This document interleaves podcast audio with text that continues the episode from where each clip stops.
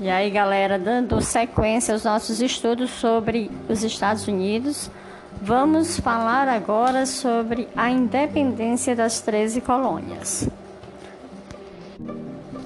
Enquanto na Europa prevalecia a vontade de mudanças em relação ao antigo regime, suscitado pelo movimento iluminista, as elites coloniais norte-americanas desejavam o fim das restrições ao comércio com o velho mundo e, influenciada pelas ideias iluministas, passaram a questionar o domínio metropolitano, iniciando o movimento de emancipação política. A luta pela independência das 13 colônias inglesas, chamadas por muitos de Revolução Americana, influenciou as demais colônias da América, que também começaram a questionar a dominação das metrópoles. Até o início do século XVIII, as colônias norte-americanas possuíam relativa autonomia administrativa em relação à Inglaterra. Os governadores locais, nomeados pelas metrópoles, conviviam sem grandes conflitos com as assembleias dos colonos. As tropas inglesas eram bem reduzidas e cabia aos colonos proteger seus bens em conflito com os nativos ou com os colonos franceses vizinhos.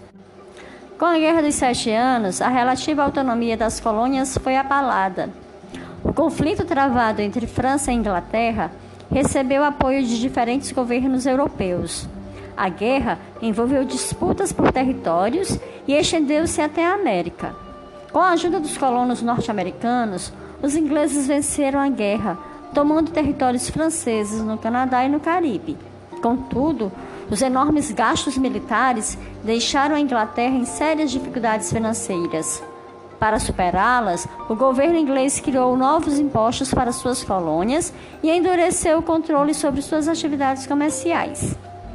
Em 1764, a Lei do Açúcar impediu que esse produto fosse comercializado diretamente entre as colônias, dificultando o comércio triangular. No ano seguinte, a lei do selo criou uma taxa para a circulação de impressos na América Inglesa. Os colonos organizaram um grande boicote, deixando de comprar produtos da Inglaterra. O cancelamento da lei do selo, em 1766, acalmou os colonos.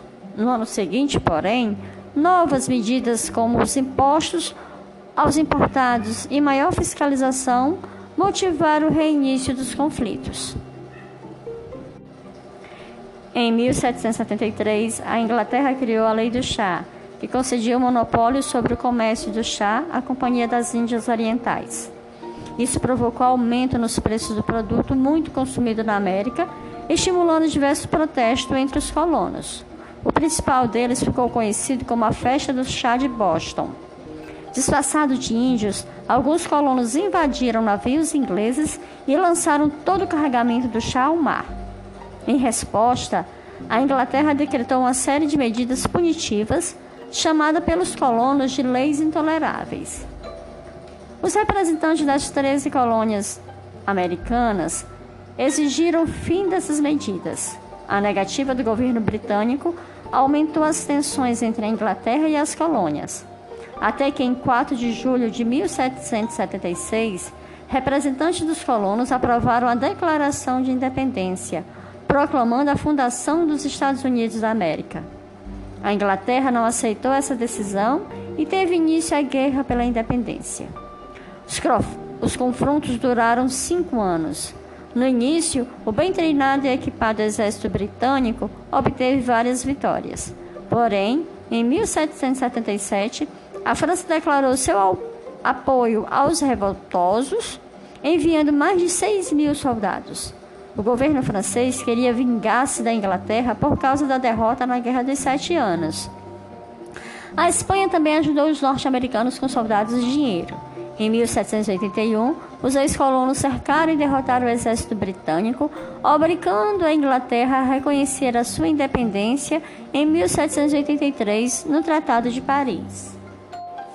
Terminada a luta pela independência, duas tendências políticas disputavam o controle do novo Estado, os republicanos e os federalistas. A Constituição dos Estados Unidos da América foi aprovada em 1787. Em vigor até hoje no país, foi modificada por várias emendas. Entre outras normas, a Constituição estabelecia o regime republicano e a divisão do Estado em três poderes: legislativo, executivo e judiciário. O legislativo era formado pelo Congresso, constituído pelo Senado e pelas câmaras dos representantes. O executivo, chefiado pelo presidente, que era eleito para um mandato de quatro anos. A Suprema Corte comandava o judiciário. Em 1789, o Colégio Eleitoral elegeu George Washington o primeiro presidente dos Estados Unidos. Embora a Declaração de Independência defendesse a igualdade entre todos os seres humanos, a nova Constituição não incluía mulheres nem indígenas entre os cidadãos. Além disso, não, ela não aboliu a escravidão.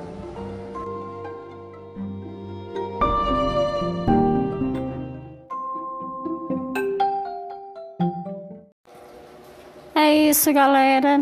Espero que vocês tenham compreendido esse processo de independência norte-americana e até o próximo áudio. Leitura do texto na rua. Na rua passa carro, passa moto, menino, cachorro, passa tudo nesta rua. Estou guardando horas a bicicleta que não quer passar. A bicicleta em um simpático moço, ele vende pamonha e canjica. A canjica não me importa, mas não tomo café da tarde. Tem sabor da pamonha. Eu vou esperar um pouco mais, um pouco mais, um pouco mais. Olha a pamonha doce!